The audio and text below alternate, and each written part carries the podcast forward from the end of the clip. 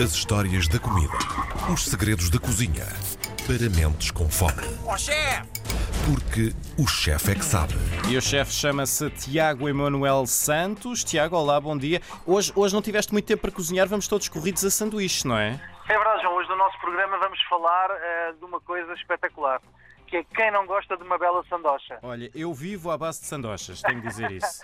Bem, eh, primeiro juntamos aqui uma coisa maravilhosa que é o nosso pão e depois em Portugal juntamos a mais incrível panóplia de ingredientes dentro de duas fatias de pão. Tostamos, cozinhamos, comemos cru, o que quer que seja e deliciamos. E eu hoje queria falar de sandes, relembrar as várias sandes que vamos comer por este nosso Portugal e o quão são fantásticas, João. Começando por uma, a francesinha, obviamente, uma das mais icónicas do país. Bem, a francesinha é se calhar um bocadinho batota porque não é bem uma sanduíche portuguesa.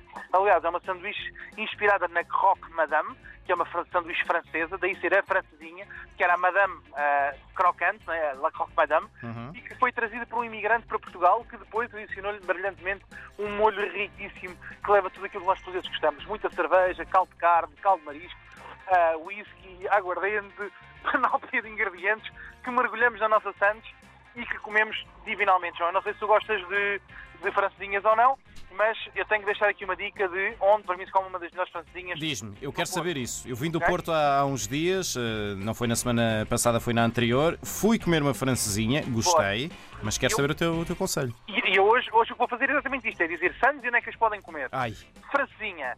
Depois das 9 da noite e até às 5 da manhã, a francesinha que melhor me sabe no mundo fica num restaurante chamado o Paju, que é um restaurante que só abre às 9 da noite e fecha às 5 da manhã e que só tem comida tradicional portuguesa do norte do país e que faz uma francesinha espetacular. Primeiro porque se vamos comer fora depois das 9 da noite é porque estamos realmente com muita fome e Sim. vamos comer muito bem e depois porque é realmente boa. No mercado regular eu recomendo o buffet de fases, ok? Portanto, que é espetacular e que tem também a francesinha como prato icónico. Depois, João, descemos do país e vamos aqui à procura da nossa sandocha de choco frito. Quem nunca comeu uma sandocha de choco frito? eu, eu nunca comi, nem sequer Tu sabia que havia, mas sandocha frito, o conceito agrada-me muito. Uma sandocha de choco frito, João. Vamos a Suba, à Casa Santiago, fomos ao balcão, pedimos uma imperial e uma sandes de choco frito. Quer dizer, Ah. no balcão hoje em dia com o Covid não há, vamos ter que esperar por esse momento ah, depois da vacina, que está para breve, mas eu recomendo a toda a gente que prove. Ah, sentirmos aquele ah, toca limonado do nosso choco frito. Ai, tão bom. Aquele, aquela carcaça tradicional portuguesa super crocante e estaladiça com uma sandes de choco frito é absolutamente maravilhosa. Depois subimos mais um bocadinho, João, vamos a Torres Vedras. Torres Vedras tem a melhor bifana do mundo. Em Torres Vou Vedras, dizer isto, Torres Vedras. Vamos ao mercado de Torres Vedras e vão comer a um sítio chamado o Rei das Bifanas. O que é que o Rei das Bifanas faz, João? Derrete tocinho de porco salgado numa frigideira com banha. Depois frita as bifanas muito lentamente, ou confita as bifanas muito lentamente nessa frigideira. Lava a frigideira com a bifana que vai colocar no pão e ainda pega nos pedaços de tocinho que ficaram crocantes, tipo torresmo, e coloca dentro da própria bifana. E depois tu comes aquela bifana com um queijo, que é uma bebida tradicional de Torres Vedras, e vais à lua completamente, João. então não são as de vendas novas, é em Torres. Eu estou a salivar. As vendas novas são outro campeonato, Ok. não tem muito a ver com estas. Ok. Eu adoro, principalmente as do Boa Vista, que era a minha outra recomendação. Sim. Que é quem quer comer o Boa Bifana à moda de vendas novas, tem que ir ao Boa Vista obrigatoriamente. É como, para qualquer gastrónomo, é como ir a Meca. Muito bem. Estas Torres Vedras faz parte de outro segmento de mercado, que é o segmento das bifanas de praça, que existem em todas as praças do nosso país e que em Torres Vedras não é exceção, e para mim são as melhores. E se me perguntar, João, deixa-me ser imparcial, ah, ou ser parcial neste caso, e sabe Sim. muito melhor a de Torres Vedras do que a de Boa Vista, apesar de gostar imenso de ambas. Muito bem. Mas não ficamos por aqui. Um corato, João. Um corato dentro Ah. do pão. Quem não gosta de pele de porco, que é cozida lentamente, mergulhada em pimentas de alho e limão e depois é grelhado na brasa e colocado dentro de um pão.